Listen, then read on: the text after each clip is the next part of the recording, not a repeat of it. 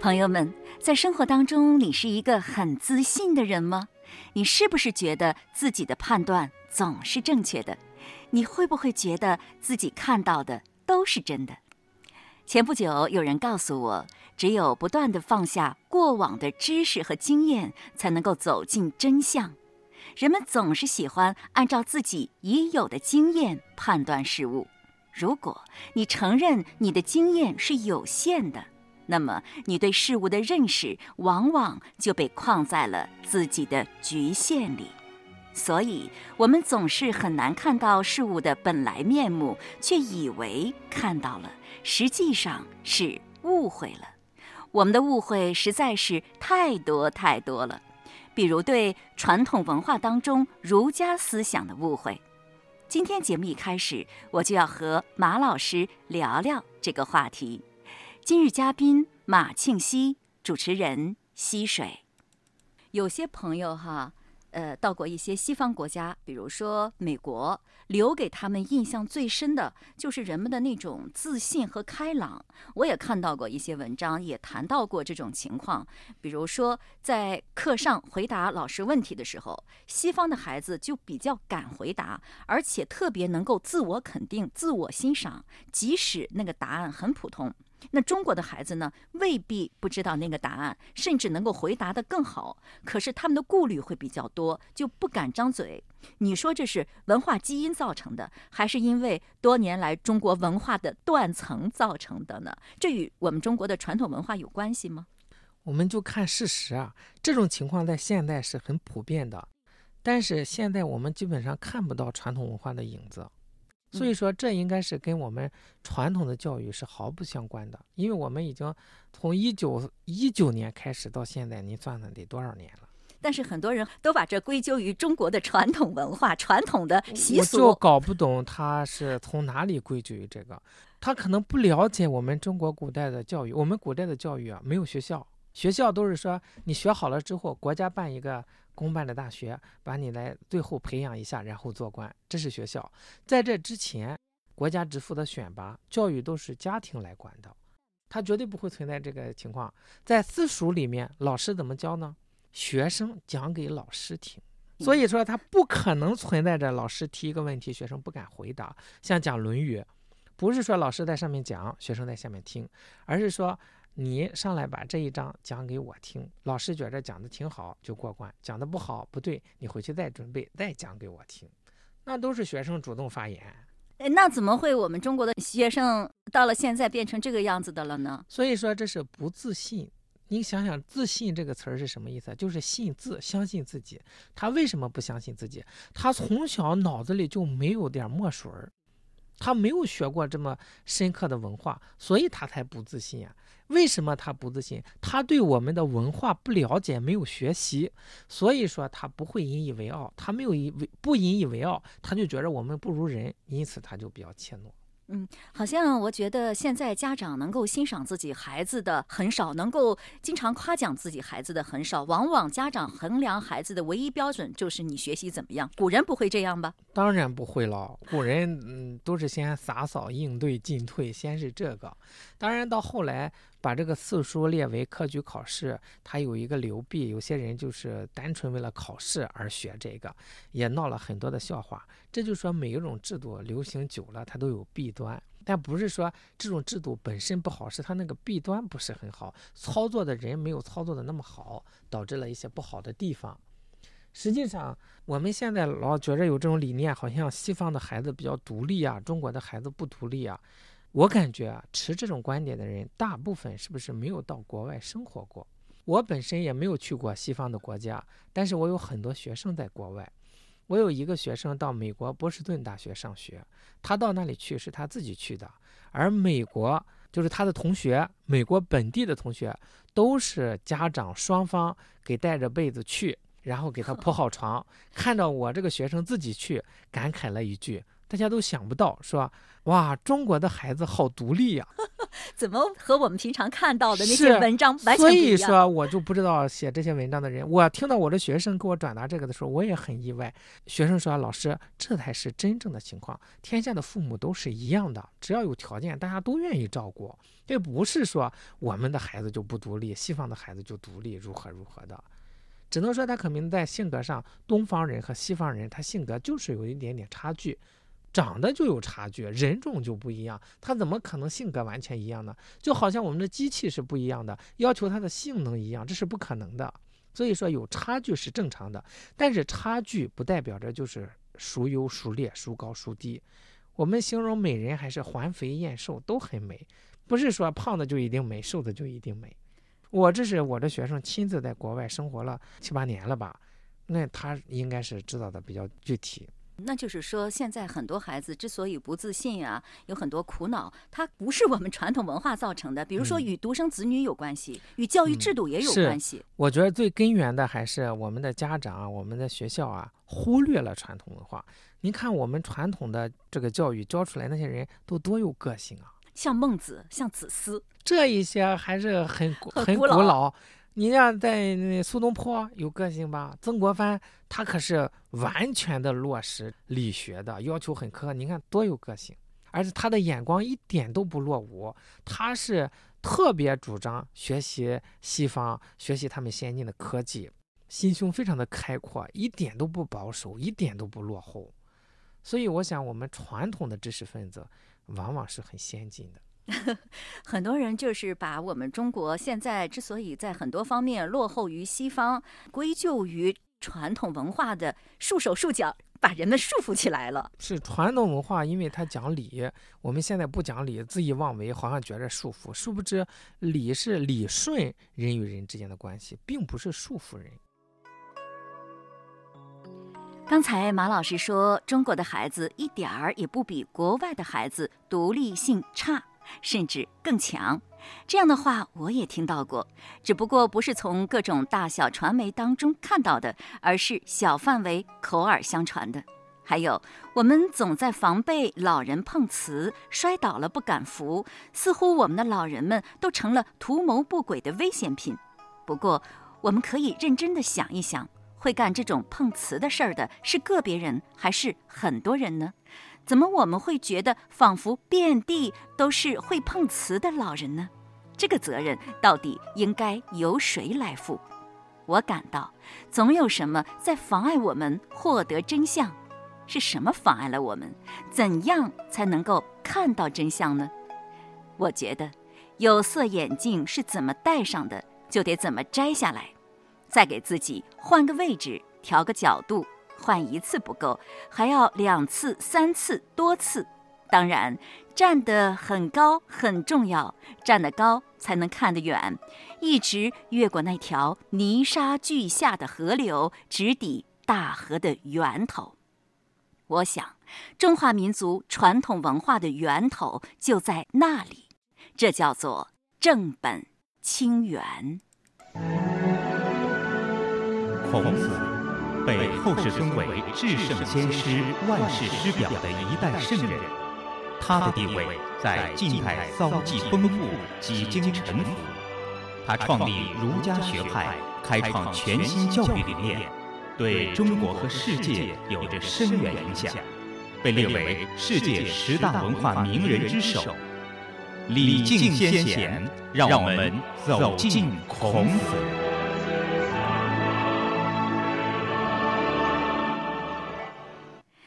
本期节目当中，我们要讲讲这句话：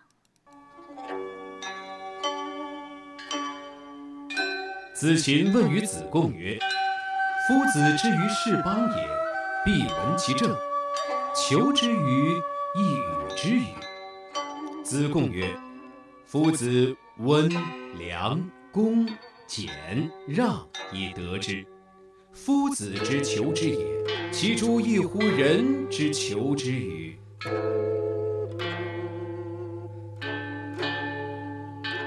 这句话当中出现了三个人物，除了孔子之外，还有他的两位弟子，一个是子禽，一个是子贡。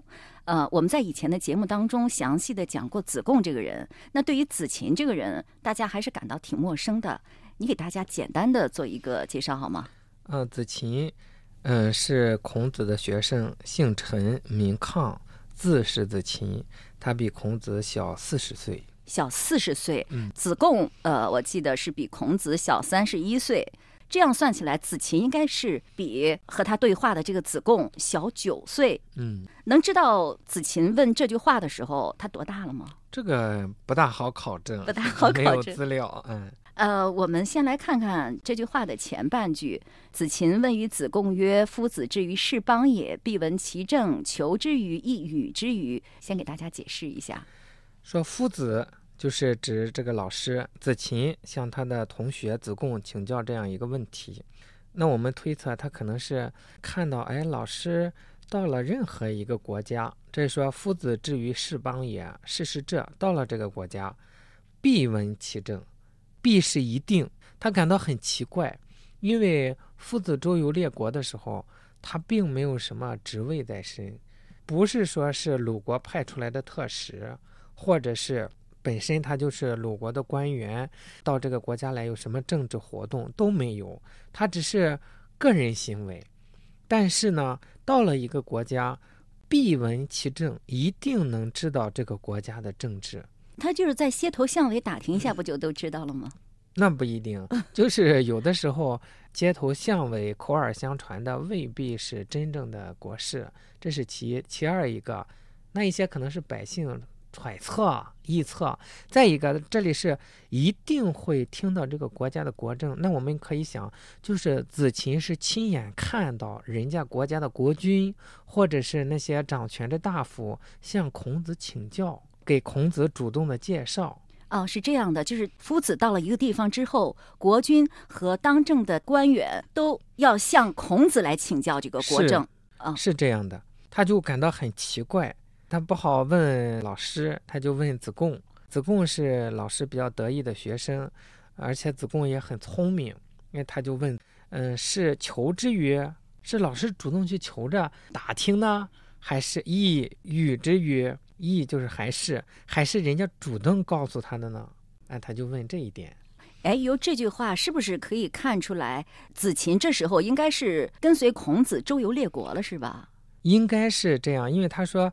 到了一个国家，一定听闻这个国家的国政，他有了这个问题，应该是他亲眼看见这个事实，嗯，所以才有了这么一个疑问。嗯，哎，我记得子琴曾经在魏国当官，那会不会是子琴在魏国的时候问的 子贡这个问题呢？这个倒不一定，因为到了任何一个国家，夫子都会受到这样的待遇。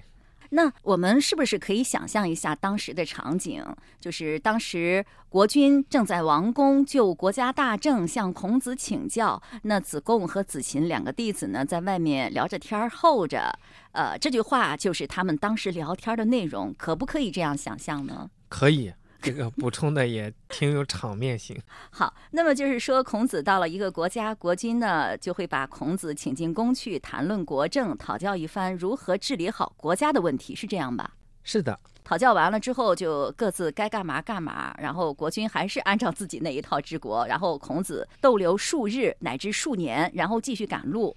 是这样，应该是这样说，就是夫子对他们这个国君，他也是在一种观察。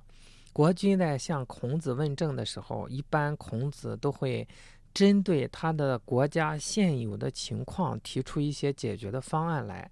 比如说，有齐景公问政，齐景公就问孔子：“哎呀，治理国家应该怎么办呀？”他说：“要君君臣臣父父子子。”齐景公就非常有感慨，因为他们国家内部就是君不君，臣不臣，父不父，子不子，所以夫子针对他存在的问题，会给他提出解决的方案。这是具体到事物的层面。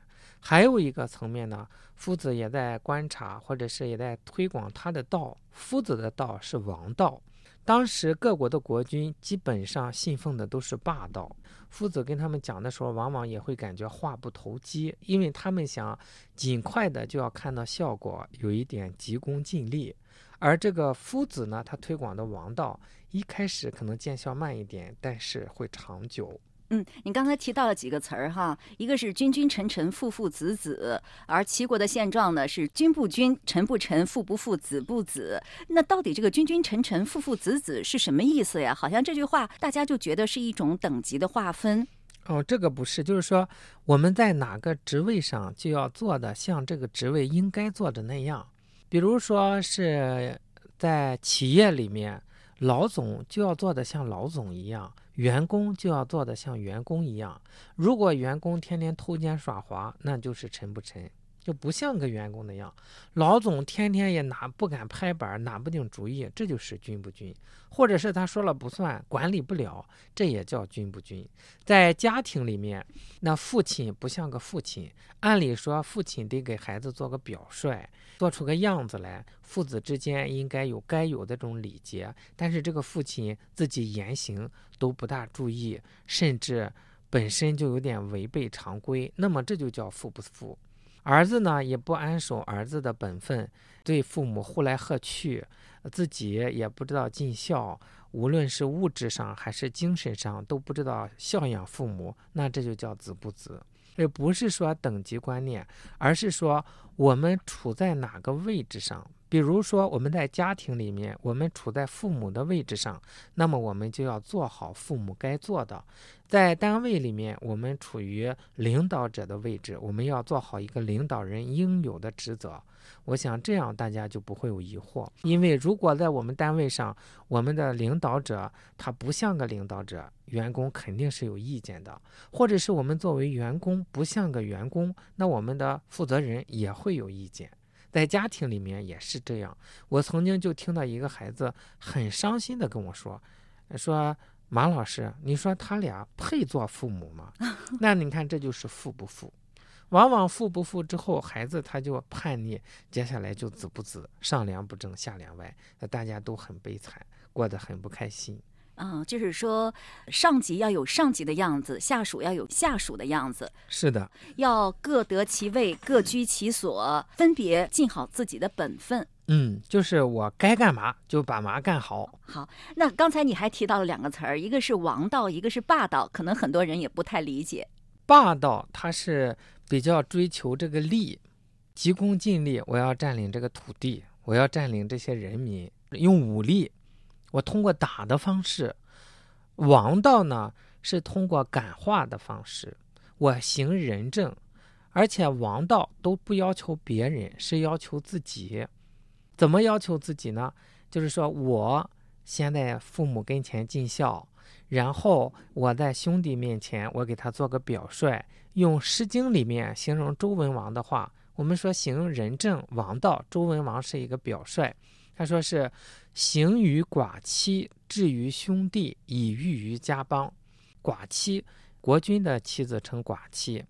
那么我给自己的妻子做一个表率，行就是典型做表率，推广到兄弟，在兄弟之间我也要起到模范作用，这样。慢慢的，邻居们看到我们家非常和睦，他们就看到，哎，是这样做的，他们也去学习。因为幸福的家庭是人人都想要的。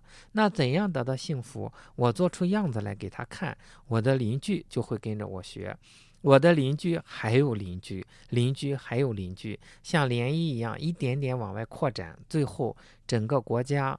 都会形成这样的风气，这样而来，那这种社会风气是自然而然的形成的，它一定会长久的持续下去。这是王道啊，那霸道就是骄争利的这样一个景象。霸道就是去打，为了利益去打；王道是修养自己，去感化。那听起来执行王道的前景是很美好的，但是为什么当时的国君，包括战国时期的国君，都接受不了王道？他们都要实行霸道的政策？因为他们比较急功近利，一提到自我修养嘛，大家都不愿意，都想有点放纵自己。我贪图享受，我要得到什么好处？我要占据什么样的利益？所以当时因为礼崩乐坏之后，人心涣散，大家都不愿意从自身做起。哎，是这样一个社会现实，所以很少有人能接受夫子这个理念。实际上，这也不是夫子的理念，这是夫子看到前代的明君都是这么干的。像尧舜禹这些人都是这么干的，特别希望大家继承下去。这样实际上对统治者来说也好，对天下的百姓来说也好。呃，但是呃时代不一样了，社会风气也变了，人心也变了，导致出现了东周这种混乱的局面。那你从我们国家上下五千年的历史来看，是实行王道的时间长呀，还是实行霸道的时间长呢？这个问题解释起来很简单，但是要想说服别人很难。按照记载来讲，我们实行王道的时间是非常长久的，甚至能上万年；但是实行霸道的时间很短。可是这上万年的实行王道的时间，大家觉着不可信。就是资料比较少，因为上古的时候用道来治理天下，大家自然而然就是天下太平，所以这是一段时期。再接下来，这个道逐渐的做的不那么好，就用德来治天下，有一点点人为的意味在里边了。这使得这些按理说都是非常高级的治国的方法。再接下来是仁，以仁治天下，这一段时间也很长。真正的用义来治天下，就是春秋战国这个时候。义就是讲义气啊。我们看到那个时代非常的好玩儿，就和结拜兄弟一样。今天咱俩结拜，明天他俩结拜。哎，你欺负了我的兄弟，我派兵出去，我把你赶跑。明明我能把这个国家灭掉，但是我不，我再给你扶植个新的领导人起来。临走的时候嘱咐他，你要好好干，要对得起百姓，然后撤兵。这叫义吗？对于学生问老师，他为什么这么干？我说，你看，这是有一点江湖的意味。为什么？就为了叫自己一声大哥。这不就是我们讲很义气？实际上那个时候义已经做的不是很好，但是这形式上还有。慢慢的义也没有，就用礼来治国。像汉代以后就用礼。所以严格的说起来，我们用这个王道来治天下的时间是非常久远的。从历史这个角度来讲呢，有文字记载的才叫做信史。前面那一个由于资料的欠缺，它太久远，嗯，我们只是出于我们对孔子的信任，知道那一段历史是可信的。但是要找出别的资料来佐证，好像资料不是很充分。所以我说。很难说服大家在现在，因为现在大家都讲究要讲政治。政治，嗯，那你说的以道治理天下的时代，尧舜禹那个时代算是吗？尧舜禹那个时代，你说还要早是吗？还要早，那个皇帝、伏羲、神农氏这些。哦，那真是太渺茫了。是，哎呦，人的寿命也很长，现在大家觉得不可思议。对呀，你怎么可能那么原始的时代寿命很长呢？按照我们。资料上记载，人的寿命到现在实际上是在走下坡路。哦，这个真的不可信呀！对，庄子就说过，叫“昭君不知晦朔，惠姑不知春秋”。有种蘑菇早晨起来长，到傍晚它就干了。你跟他讲一个月有 三十天，他根本想象不到。要不你就给我们讲讲，让我们全当是听神话了。这没有，就是说这超出了我们想象的范围。我记得有一位祖先是活到八百多岁的。那他也是可信的了。按照你的说法，也是有可能的。我们一定要相信是可能的，只有相信这是可能的，我们才有可能活到那个年纪。哎，你说大顺好像活的时间也很长，大概也很长，一百零八岁。姜子牙时间也很长，也是一百多岁。是，就是我们看到在那个时候记载，能活到这个年龄是很常见的一件事情。《黄帝内经》里也讲，上古之人都是一百岁左右，动作不衰。这些典籍上都是有记载的。再举一个例子，我们就感觉庄子里面讲，还有水里一条大鱼，它能变化成鹏，由一个水里的动物变成在天上飞的动物。我们觉得这肯定是预言，是夸张，甚至是想象。但是南怀瑾先生他就讲说，在台湾有一种鱼，到了一定的年龄，它从水里上来打两个滚就会变成一种鹿。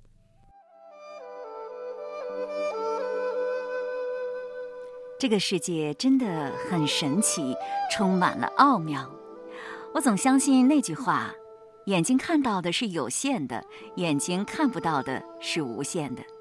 庄子说过：“吾生也有涯，而知也无涯，以有涯随无涯，殆矣。”如果我们做不到与天地同体，但至少也应该虚其心，静其意，安静的。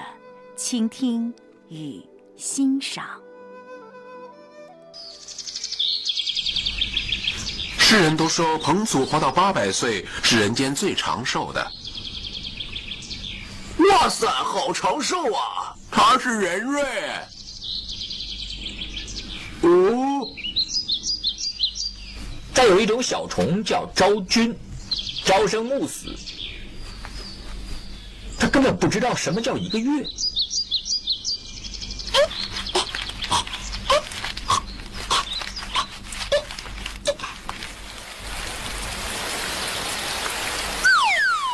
另外有一种虫叫寒蝉，春天生而夏天死。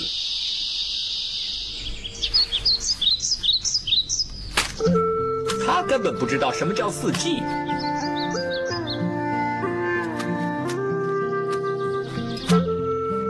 可是楚国南方的海上有一只巨大的灵龟，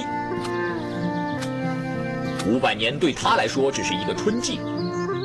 五百年对于他只是一个秋季。